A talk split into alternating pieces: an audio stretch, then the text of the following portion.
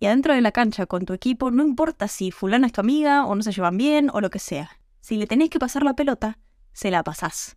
Y si no lo haces porque no es tu amigo, o porque hay conflicto o porque hay drama, entonces todo el resto del equipo se ve afectado. Nuestros sueños nunca nos abandonan. Escribir un libro, tener una casa junto al mar, cambiar al mundo. Tardé 20 años en lograr mi gran sueño de vivir en Europa, y la parte más difícil no fue mudarme o los papeles o las despedidas. Lo más difícil fue aceptar que era posible y animarme a perseguirlo. Bienvenidos a Subite al Avión.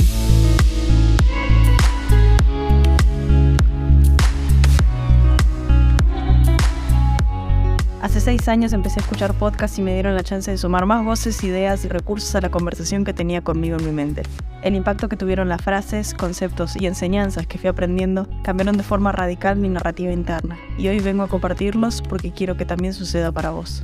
Ya sea con los mini episodios donde te comparto la frase del día, o con los más largos donde abro las puertas a mi historia y a las personas que me inspiran, espero que encuentres lo que resuena con vos. Tomes lo que te sirva, cuestiones lo que te choca y descartes con seguridad lo que no se alinea con vos. Quiero que te animes al gozo de vivir auténticamente libre. Si esto es algo que dispara tu curiosidad, sentate conmigo y charlemos. No soy ninguna experta o gurú o coach que te dirá lo que tenés que hacer. Soy Maga, tu amiga, y este es nuestro lugar seguro donde no nos juzgamos y abrimos la mente, el corazón y las posibilidades. Grita el gol de tu compañero como si fuera el tuyo. Estamos acostumbrados a estar sentados en las gradas mirando un partido o sentados enfrente a la tele hinchando por nuestro equipo favorito. Argentina. Hola, campeón del mundo. ¿Cómo estás? Es fácil gritar el gol cuando estás afuera, sentís y ves toda la práctica, sentís y ves toda la acción. Y toda la tensión que vas construyendo con los jugadores la liberás cuando por fin la red abraza y baila con la pelota.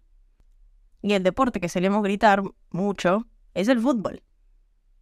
Pero para hoy voy a usar sobre todo la analogía del deporte que practiqué una década de mi vida, el handball. Es un deporte de equipo, pero el estrellato y la competencia interna se siente. Y somos seres humanos. No todas las personas con las que te toca jugar van a ser particularmente tus amigas.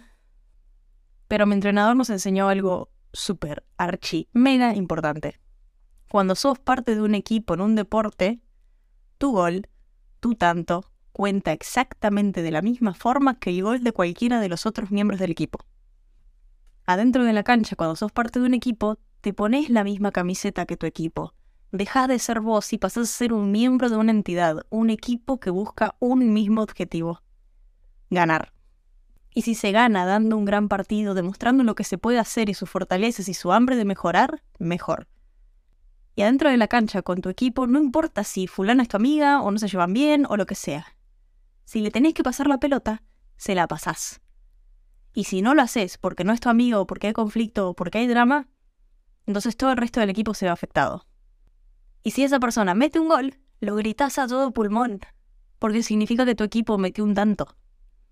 Porque adentro de la cancha todos apuntamos al mismo lado. ¿Y sabes qué? El equipo se pone primero no las relaciones que tenemos afuera de la cancha. Y así es como se gana. Sin eso, el equipo pierde solo. No lo vencen por ser el oponente mejor. Se condena a lastimarse a sí mismo porque no funcionan como equipo. Porque siguen llevando a la cancha lo que los separa en la vida de afuera de la cancha, en su vida personal. Y eso se transmite y se siente un montón. Porque cuando lográs separar las cosas, pasás de ser un grupo de individualistas a una fuerza colectiva que se apodera del ritmo del juego. No es un uno a uno. Una entidad de siete contra otra entidad de siete. Si te toca un equipo enfrente que es un conjunto de individualistas, es mucho más fácil entre siete ganarle a ese uno. Porque cuando te toca defender a ese individualista, si te hizo una finta y te superó, si estamos trabajando en equipo y funcionamos, esa marca, ese espacio, mi compañera lo va a cubrir. Y ahora sí, volvamos al fútbol.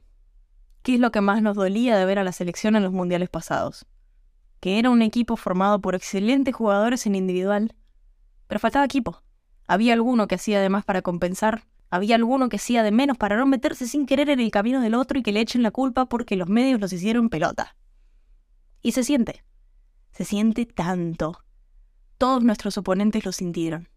Y de repente, ¿qué pasó? ¿Qué vimos en la Copa América? Un equipo.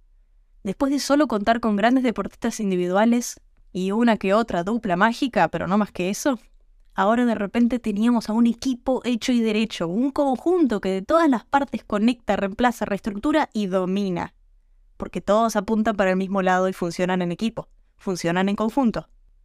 Metete en la cancha, mirá quiénes tenés al lado y recordate, tiramos todos para el mismo lado. Y si gana uno, ganamos todos. Porque la victoria de uno es la victoria de todos. Y se multiplica mucho más cuando celebramos la victoria de todos, no solo la nuestra. Grita el gol de todo tu equipo como si fuera tu gol. Así como toda la Argentina se paró y le hizo honor a celebrar al equipo campeón del mundo y fue una alegría que llegó a todos los corazones, incluso los que no pertenecían a Argentina. Pensalo, un día a la vez.